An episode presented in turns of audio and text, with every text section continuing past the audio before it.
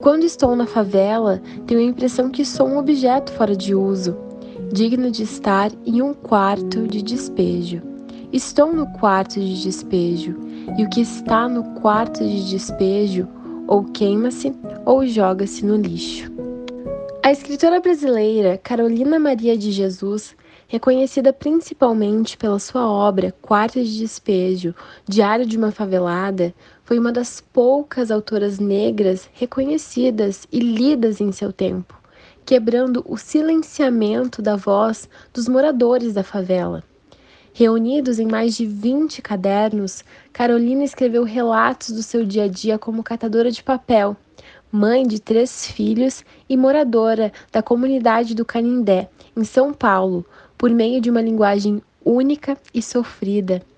Semi-analfabeta e com apenas dois anos de estudo formal, a autora teve sua forma de se expressar preservada em todas as edições publicadas de seu livro, sem que correções fossem feitas em sua grafia e acentuação.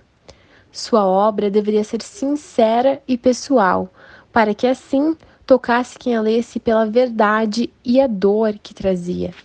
Ao contrário do que se imagina, no decorrer de sua escrita, a protagonista deixa de ser Carolina Maria de Jesus e passa a ser a fome, que adquire cor na narrativa da autora. A fome é amarela, torna tudo amarelo como uma lembrança insistente e dolorida de que está ali. Para a autora, ler e escrever alterou seu caráter e seu destino. Isso é literatura. Carolina é literatura.